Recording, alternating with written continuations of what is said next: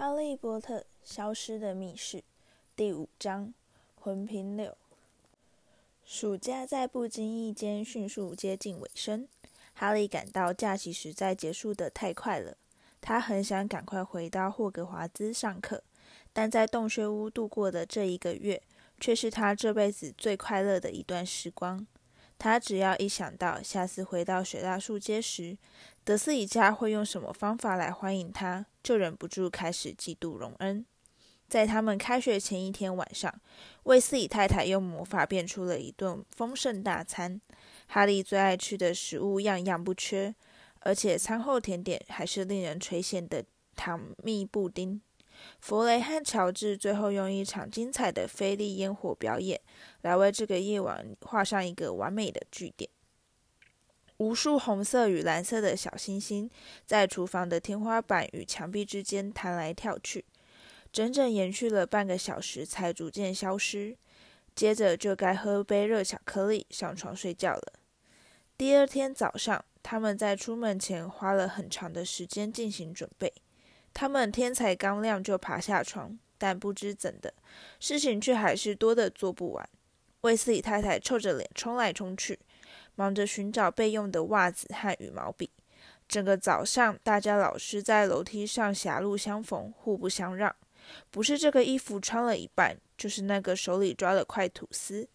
而卫斯理先生在扛着金妮的大行李箱越过庭院走向汽车时，不小心被一只突然窜出的笨鸡绊倒，差点摔断了脖子。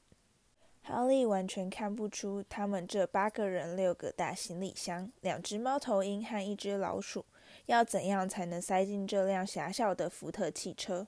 不过他会这么认为，自然是因为他还不晓得威斯理先生其实早就在车里偷加了一些特殊装置。千万不能告诉茉莉哟！他低声嘱咐哈利。打开后车厢，显露出用魔法加大的宽敞空间，要塞进六个行李箱绝对不成问题。等到大家终于全部挤上车之后，威斯理太太回头往后座瞥了一眼，看到哈利、荣恩、弗雷、乔治和派西五个人舒舒服服地并肩坐在一起，丝毫不显拥挤。他不禁叹道：“这些麻瓜懂得其实比我们以为的要多，你说是不是？”他和金妮一起坐在前座，而这更是长得像是一条公园长椅。我的意思是，从外表看来，你绝对想不到里面竟然会这么宽敞，对不对？威斯理先生发动引擎，车轮缓缓滚出庭院，而哈利依依不舍地回过头来，想要看这栋房子最后一眼。他还来不及感伤地怀想自己要到什么时候才能再看到洞穴屋，车子就又回到了屋前。乔治忘了带他的菲利烟火。五分钟之后，车子还没滑出庭院，又忽然的停了下来，让弗雷赶紧跑去拿他的飞天扫把。正当他们好不容易快开上高速公路时，金妮却尖叫着说他忘了带他的日记。等到他重新爬回车上，时间已经快来不及了，而大家的脾气也变得越来越暴躁。卫斯理先生瞥了一下手表。然后转过头来望着他的妻子，茉莉，亲爱的，不行，亚瑟，不会被别人看到的。这个小按钮其实是我安装的隐形发射器，它可以让我们隐形飞到天空，然后我们就可以躲到云层上飞啦。我们在十分钟之内就可以到达，绝对不会有人聪明到。我说不行就是不行，亚瑟，现在可是大白天耶。他们在十一点差一刻抵达王十字车站。魏斯理先生一下车就连忙冲到街道对面，拉了几辆手推车过来放他们的行李箱，然后大家就急匆匆地走进车站。哈利在去年坐过霍格华兹特快车，但麻烦的是，你得先想办法登上麻瓜看不见的九又四分之三月台，这也就是说，你必须穿越第九和第十月台中间的坚固路障。你不用担心会撞伤，但走的时候必须非常小心。绝对不能让麻瓜发现你忽然就不见了。派西先走，威斯理太太说。他紧张地抬头看着上方的大钟，他们现在必须在五分钟之内让大家全数通过路障，而且还得故作轻松，绝对不能慌慌张张地引起别人注意。派西踏着轻快的脚步走上前去，然后失去踪影。威斯理先生紧跟在他的后面。接下来是弗雷和乔治。我现在带金妮一起走，你们两个跟在后面。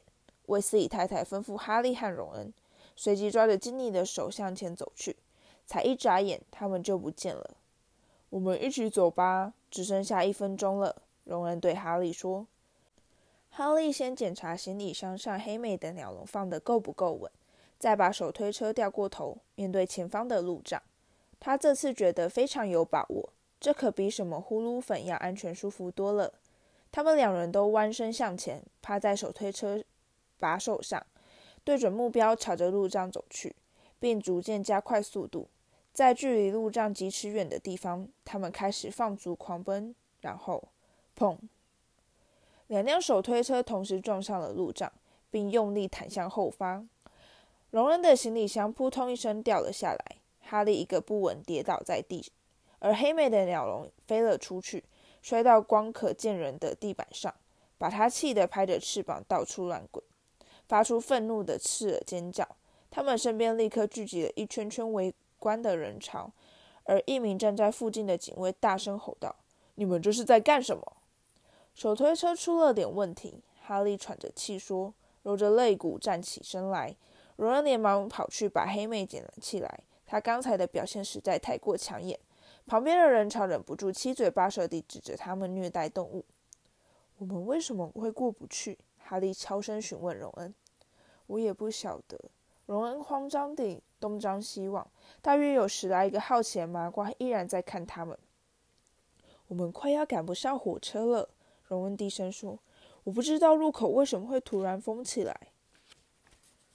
哈利抬头望着墙上的大钟，感到胃部一阵紧缩。十秒。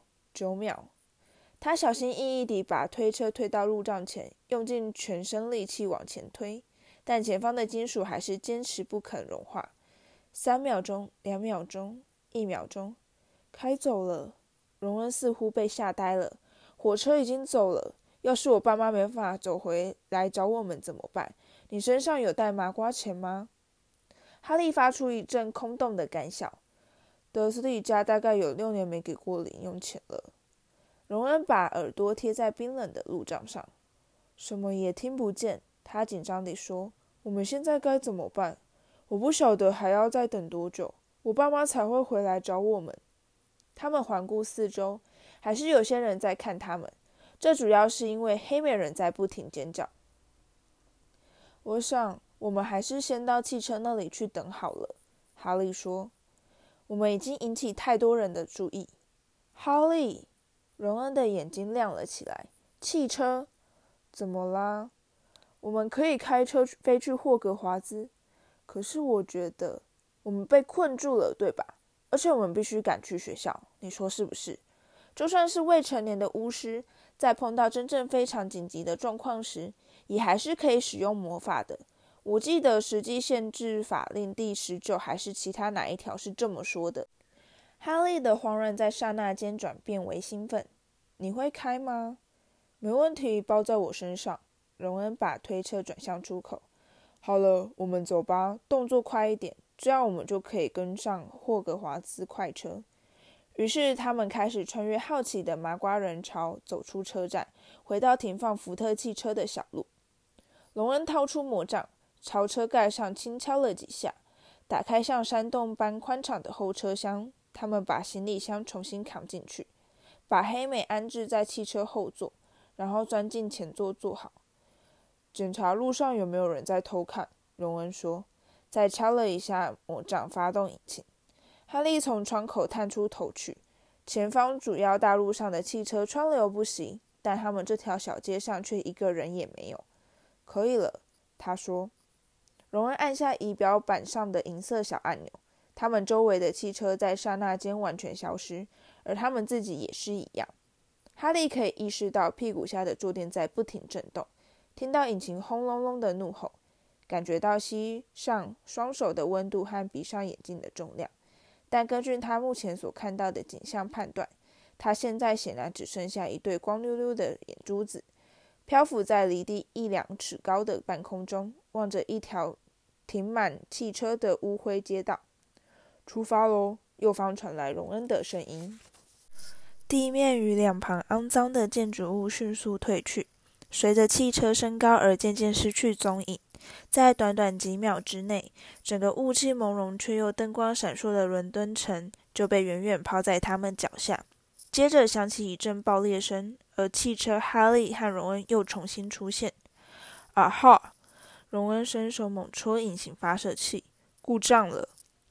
两人一同用力敲打按钮，汽车立刻消失，但转眼间却又忽隐忽现地恢复原状。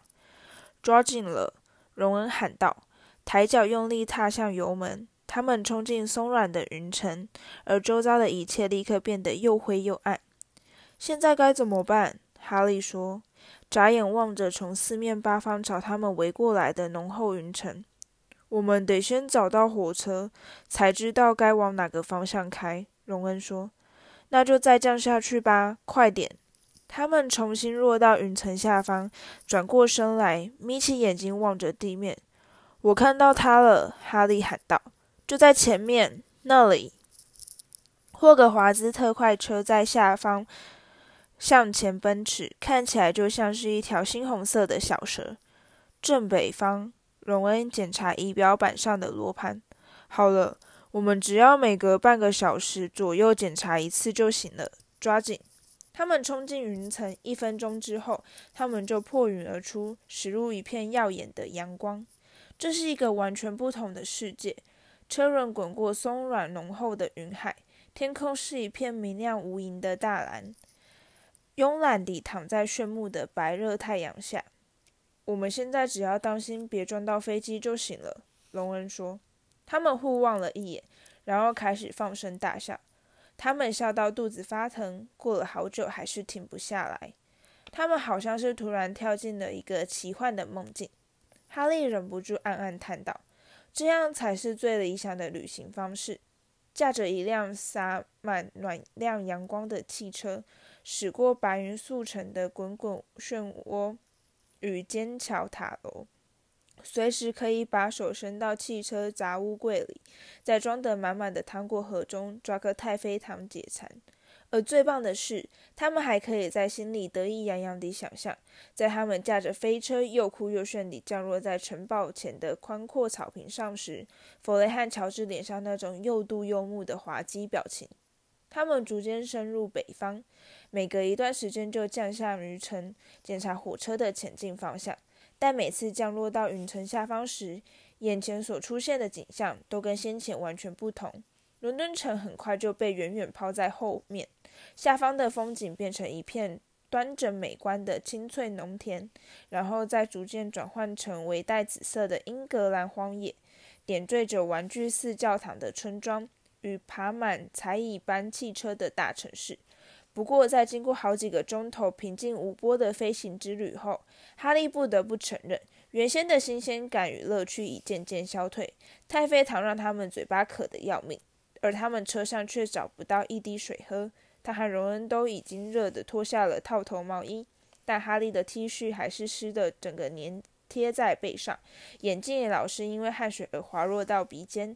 他现在已经对那些变化多端的云朵完全失去兴趣。并开始想念下方几里处的火车，在那里，你随时都可以找到一位推着食物车的矮胖女巫，向她买一杯冰凉的南瓜汁解渴。他们刚才为什么会无法穿越障碍，登上九又四分之三月台呢？总该到了吧？这样开了几个钟头之后，连荣恩也忍不住低声抱怨。此时，太阳已渐渐沉入他们脚下的云海，将白云染成鲜艳的粉红色。再下去检查一次火车好吗？火车仍在他们下方，正蜿蜒驶过一座白雪覆顶的山峰。云海下的世界比上面阴暗多了。荣恩踩动油门，准备再加速冲到云层上方，但他脚一踩下去，引擎就发出可怕的哀鸣。哈利和荣恩紧张地互看了一眼。大概是使用过度，引擎有点累吧？荣恩说。以前从没出现过这样的情形，于是他们两人都假装没注意到这回事。但引擎的哀鸣变得越来越大声，而天色也开始逐渐转黑。漆黑的夜空中立刻绽放出闪烁的繁星。哈利重新穿上他的套头毛衣，努力不去注意挡风板上的自动雨刷。他们现在正在虚弱的摇动，似乎是在进行无声的抗议。就快到了，荣恩说。但这话似乎并不是在告诉哈利，反倒像是在安慰汽车。现在就快到了。说完，他还神经兮兮地伸手拍拍仪表板。不久之后，当他们再次降到云层下方时，他们必须眯起眼睛努力观看，才能在黑暗中搜寻到一个他们熟悉的地标。那里，哈利突然大喊，把荣恩和黑美都吓得跳了起来。就在前面，远方那栋如剪影般浮现在黑暗地平线尽头、耸立于湖边巍峨峭壁上的建筑，正就是尖塔成群的霍格华兹城堡。但汽车却在此刻开始剧烈颤抖，并失速坠落。好了啦，荣恩柔声安抚汽车，并抓住方向盘微微摇晃了一下。就要到啦，不要这样嘛！引擎发出刺耳的声音，汽车引擎盖下方冒出了几道细细的白烟。在他们往湖泊的方向飞去时，哈利不禁紧紧抓住坐垫。汽车猛然一震，并开始激烈地摇晃。哈利往窗外瞥了一眼，看到光滑如镜的黑色湖面已逼近眼前，跟他们只剩下大约一里的距离。荣恩握着方向盘的指关节已开始泛白，汽车又是一阵晃动。不要这样嘛，荣恩喃喃自语。他们飞到了湖泊上方，城堡就在前面。荣恩踩下油门，在一阵响亮的金属当啷声和一声噼啪碎裂声之后，引擎就完全停止运转。哦哦，荣恩说。车中突然变得异常安静。汽车头倾向下方，他们开始坠落，以越来越快的速度冲向坚固的城墙。不不不不不！荣恩喊道，并急忙转动方向盘。车身在空中转了一个大弯，在与黑暗石墙只隔几寸远的地方惊险掠过，飞过漆黑的温室，然后越过菜园，飞向黑黝黝的草坪，并不断向下坠落。荣恩的手完全离开方向盘，从后口袋掏出他的魔杖。停！停！他吼道，用魔杖猛敲仪表板和挡风玻璃，但车却依然在垂直下降，地面迅速逼近眼前。小心那棵树！哈利喝道，纵身扑向方向盘，但已经来不及了。噼里咔啦！随着一声震耳欲聋的金属木头碰撞声，他们狠狠撞上粗壮的树干，重重跌落到地面上。皱成一团的引擎盖下开始涌出滚滚浓烟。黑美吓得尖声怪叫。哈利头上刚才撞到挡风板的地方肿起一个像高尔夫球一样大，而且痛得要命的大包。而在他右方的荣恩却发出一声低沉而绝望的声音：“你还好吧？”哈利焦急地问道。我的魔杖，荣恩的声音在颤抖。看看我的魔杖，它几乎折成了两半，顶端软趴趴地垂挂下来，显然只剩下几根粗纤维在努力支撑，才不至于整个断掉。哈利张开嘴，想要安慰荣恩，说他相信到学校以后一定可以修得好，但他连一个字都还来不及说。就有某个东西用一种斗牛似的冲力猛撞他身旁的车门，害他往旁边扑倒在荣恩身上。接着车顶上也被狠狠敲了一下。这是怎么回事？荣恩倒抽了一口气。透过挡风板，呆呆望着前方，而哈利回过头来，正好看到一条粗如巨蟒的树枝用力朝汽车挥过来。他们刚才撞到的那棵树正在对他们发动攻击。它的树干弯成金近九十度的直角，无数根多柳的枝条从四面八方朝他们窜过来。啊！荣恩失声惊呼。另一条扭动的粗枝猛然一锤，把荣恩身边的车门给撞凹。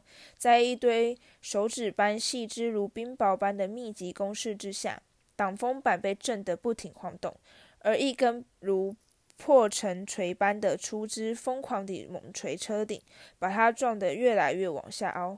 逃吧！荣恩大叫，用全身的力量去撞车门，但在下一秒，另一根树枝就使出一记毒辣的上勾拳，把他给撞到哈利腿上。我们完蛋了！他望着凹陷的车顶叹道。但汽车座在此时突然开始震动，引擎又再度点燃。倒车！哈利喊道。汽车咻的一声迅速退后，那棵树依然试着想要打倒他们。在车子全速退到他抓不到的地方时，他甚至还奋不顾身地猛扑过来。树根发出嘎吱嘎吱的声音，差点儿就把自己给连根拔起。这次，荣恩喘着气说：“可真够惊险的了，干得好，乖汽车。”然而，那辆汽车现在显然已是忍无可忍。在两声刺耳的哐啷声后，车门忽地开启，而哈利感到他的坐垫忽然往旁一歪，接着他就趴倒在潮湿的泥地上。一阵砰砰的声音告诉他，车子正在把他们的行李赶出后车厢。黑美的笼子被高高抛起，并震得裂开，它拍着翅膀飞了出来，气得哇哇大叫，头也不回地往城堡方向疾飞而去。然后，那辆被整得坑坑巴巴、擦痕累累，并冒出滚滚白烟的汽车，就轰隆隆地驶入漆黑的夜色，并用后车灯闪耀出愤怒的光芒。回来！荣恩挥着他的破魔杖在他背后喊道：“爸会杀了我的！”但汽车只是用他的排气管重重哼了一声，就完全失去了踪影。我们怎么会这么倒霉？荣恩难过地叹道。弯腰捡起掉在地上的老鼠斑斑。森林里有这么多树，我们却偏偏撞到了一棵会攻击人的怪树。他回过头来，再瞥了那株古木一眼，看到它还在张牙舞爪地挥动它的树枝。走吧，哈利疲倦地说：“我们最好快点赶到学校。”这完全不是他们原先想象那种又酷又炫、风头十足的登场方式。他们勉强撑起僵硬、冰冷、淤青的身躯，抓住行李箱把手，拖着它爬上长满青草的斜坡，走向城堡的橡木大门。我想宴会一定已经开始了，隆恩说，把行李箱放在前门台阶底下，蹑手蹑脚地先绕到旁边，抬头望着一扇灯火辉煌的窗户。嘿，哈利，快过来看，是分类仪式。哈利连忙赶过去。跟荣恩一同望着餐厅中的景象，在四张坐满学生的长餐桌上空漂浮着无以计数的蜡烛，把桌上的金盘金杯照得闪闪发亮。而上方那面总是反映出户外天空的魔幻天花板，也镶满了闪烁生辉的星星。哈伊的目光越过霍格华兹的黑色帽领阵，看到一列脸色发白的一年级新生正在排队走进餐厅。精灵也站在队伍里面，他那头鲜艳的卫斯理家招牌红发使他显得格外醒目。而麦教授，一名梳着严整发髻、挂着眼镜的女巫，正把著名的霍格华兹分类帽放在新生前方的一张凳子上。每一年开学时，这顶补丁斑斑、处处磨损，并且脏得要命的旧帽子，都会把新生们区隔分类，分派到四个不同的霍格华兹学院。格莱芬多、赫夫帕夫、雷文克劳与史莱哲林。哈利现在还清楚记得，一年前他戴上分类帽，等着帽子在他耳边大叫出最后决定时的紧张心情。在那令人提心吊胆的短短几秒钟，他非常害怕帽子会把他分配到史莱哲林。大部分坏心的黑巫师与黑女巫都是这个学院出身的。但他后来被分到了格莱芬多，与荣恩、妙丽以及其他卫斯理家兄弟们作伴。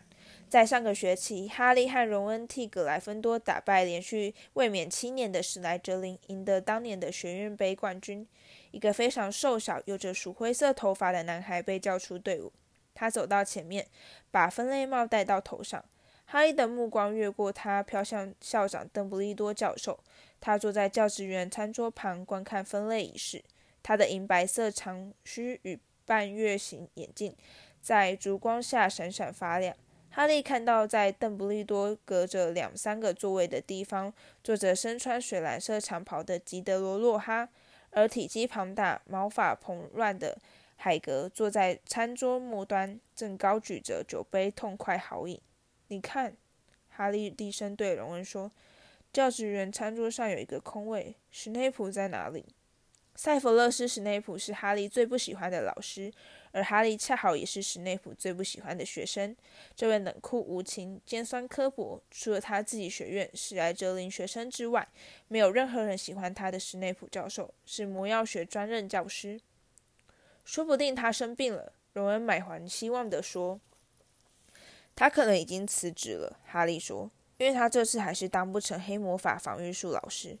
还有，他可能是被解雇了。”荣恩乐心底继续猜测：“对吧？反正大家都很讨厌他。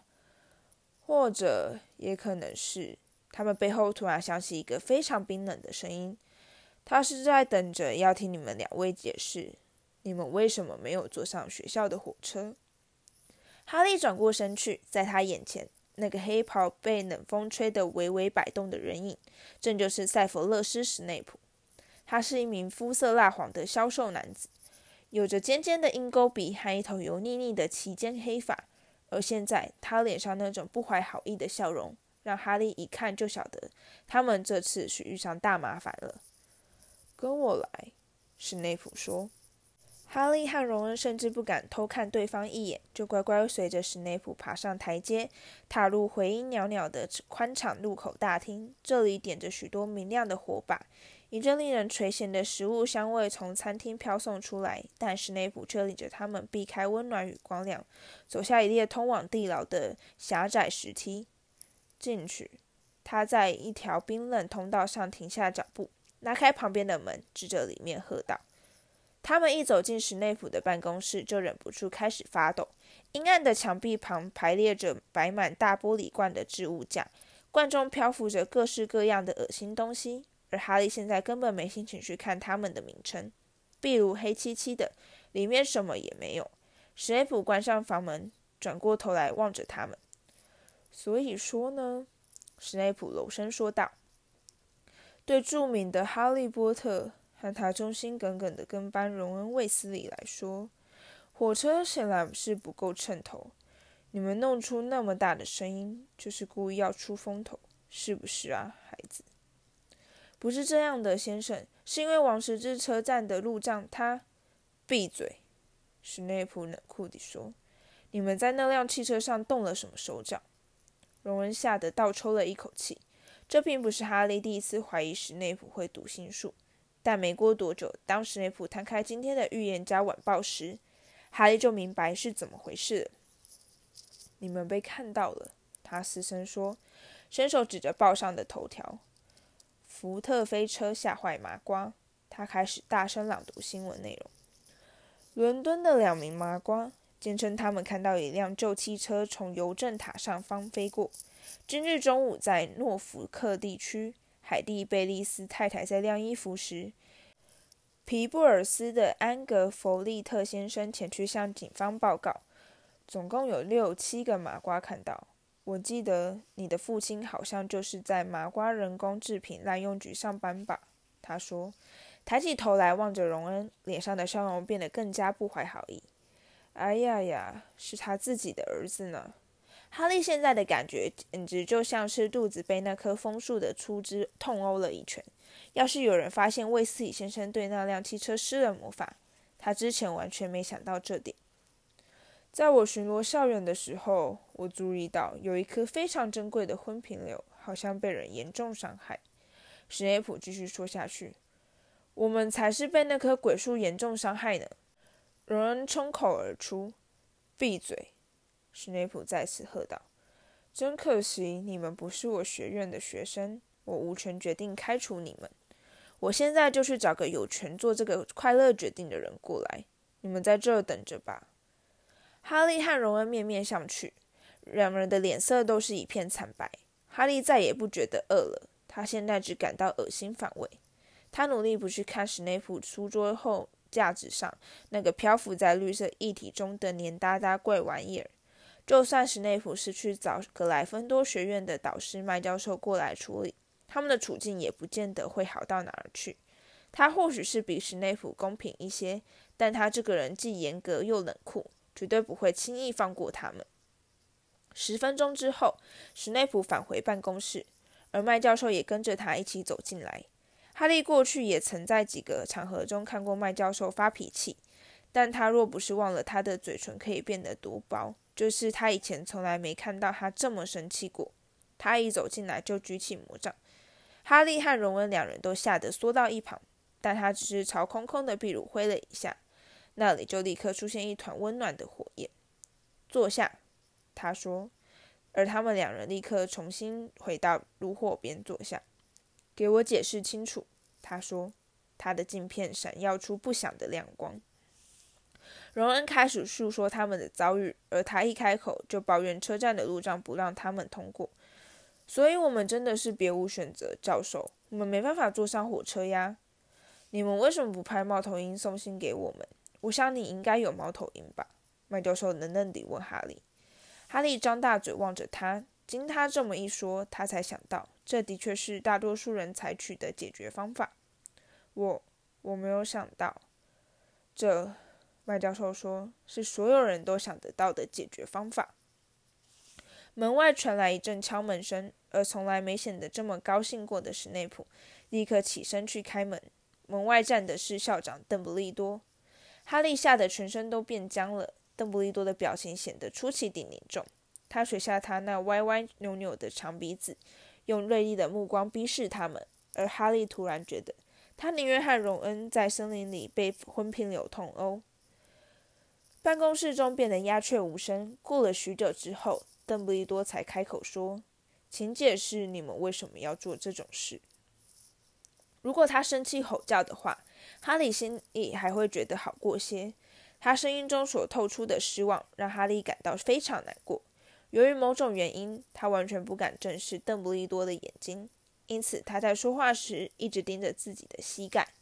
他把一切全都告诉邓布利多，但却没说出那辆魔法飞车是卫斯理先生的东西，刻意让整件事听起来就好像他和荣恩恰好在车站外发现了一辆飞车。他知道邓布利多一眼就可以看穿他的伎俩，但邓布利多却完全不曾追问跟车子有关的任何问题。等到哈利说完以后，他只是继续透过镜片盯着他们。我们现在就去收拾东西。”荣恩用一种绝望的语气说。“你在说什么？”荣恩，麦教授吼道。“咦，你们不是要开除我们吗？”荣恩说。哈利立刻抬头望着邓布利多。“今天不会。”荣恩，邓布利多说。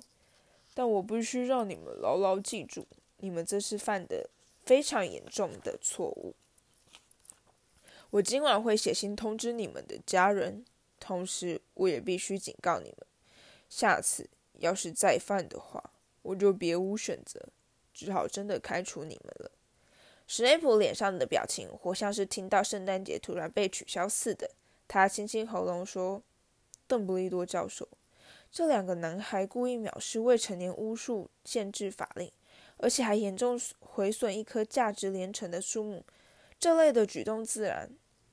要给他们怎样的处罚，应该是由麦教授来做决定。史内普，邓布利多平静地表示：“他们是他学院的学生，这应该是他的责任。”他的目光转向麦教授：“我得回去参加宴会了，麦教授，我有些事情要向学生宣布。”来吧，史内普，那里有一种看起来很好吃的卤蛋糕馅饼，我想赶快去尝尝。史内普先恶狠狠地瞪了哈利和荣恩一眼，才大摇大摆地走出办公室，把事情留给麦教授处理。他现在还在凶巴巴地瞪着他们，看起来像是一只发怒的老鹰。你最好快到医院上访去，卫斯理，你在流血。这没什么，荣恩说，慌张地用袖子擦眼睛上方的伤口。我想去看我妹妹被分到哪个学院。分类仪式已经结束了，麦教授说，你妹妹也分到了格莱芬多。哦，太棒了！荣恩说。提到格莱芬多吗？麦教授没好气地说。但哈利却赶紧插嘴道：“教授，在我们坐上车的时候，学习还没有正式开始，所以格莱芬多真的不应该因为这件事被扣分，你说是不是？”说完之后，他不禁担忧地望着他。麦教授用锐利的眼神紧盯着他，但他一眼就看出他其实在拼命冷笑。不管怎样。至少他的嘴唇看起来没那么薄了。我不会扣格莱芬多分数，他说。而哈利的心情立刻为之一松。不过我要罚你们两个劳动服务，这比哈利原先以为的要好太多了。至于邓布利多要写信给德斯里家这回事，对他来说根本就不算什么。哈利心里很清楚，他们看了只会觉得可惜，因为昏平柳没真的把他给打死。麦教授再度举起魔杖。朝史内普的书桌挥了一下，啵的一声，餐桌上出现了一大盘三明治、两个银杯和一大罐南瓜汁。你们先在这儿吃点东西，然后就直接回寝室吧。他说：“我现在得回去参加宴会了。”他走出办公室，而门一关上，荣恩就轻轻吹了一个口哨。我还以为我们这次死定了呢。他说，顺手抓起一个三明治。我也是。哈利也抓了一个，开始大嚼。你说我们是不是运气很背？塞了满嘴鸡肉火腿的荣恩叽里咕噜地说：“弗雷和乔治至少开那辆车出去过五六次，就从来没有被麻瓜看到。”他咽下口中的食物，然后又咬了一大口。我们为什么没法通过路障？哈利耸耸肩。不过从现在开始，我们必须特别小心。他说，仰头灌下一大口南瓜汁。真希望我们能参加宴会。他根本就是不想让我们露面，怕我们太出风头。荣恩自以为是地表示，他不想让大家觉得开飞车到学校是一件很聪明的事。等到他们吞下无数个三明治，盘子不断自动重新装满，终于吃饱喝足之后，他们起身走出办公室，踏上通往格莱芬多塔的熟悉路途。城堡显得安静异常，宴会似乎已经结束了。他们经过喋喋不休的画像与吱嘎作响的盔甲，爬上阴暗狭窄的石梯，最终抵达那条隐藏着格莱芬多塔秘密入口的走廊。入口就藏在一幅穿着粉红丝绸礼服的超胖女人画像后面。通关密语，他在他们走近时问道：“呃，哈利说，他们还没见到格莱芬多的机长，所以并不晓得今年的新密语。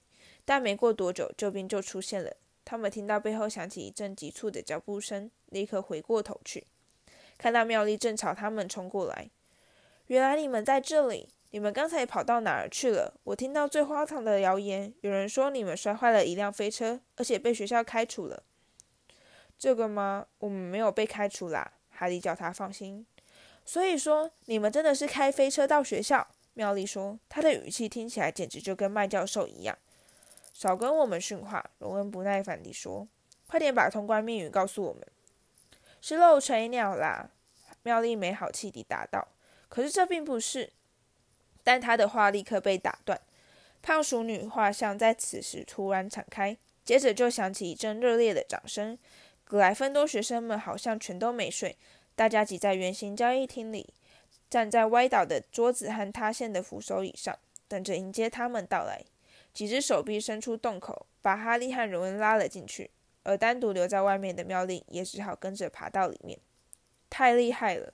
李乔丹喊道：“真是神来之笔，多么精彩的出场表演啊！开着一辆飞车去撞昏皮柳，这足够大家谈论好几年了。”真有你的！一个从来没跟哈利说过话的五年级学生赞道。有人佩服地拍拍他的背，就好像他刚赢得马拉松冠军似的。弗雷和乔治挤过人潮，走到他们面前，异口同声地说：“你那时候为什么不把我们叫回去呢？”嗯，荣恩脸涨得通红，不好意思地咧嘴傻笑。但哈利却发现有一个人的表情看起来非常不高兴。派西赫利鸡群里站在一堆兴奋的一年级新生中间，看他的样子，好像正准备挤过来责骂哈利和荣恩。哈利用手肘轻轻顶了荣恩一下，并往派西的方向点了点头。荣恩立刻回忆。我们要上楼了，有点累。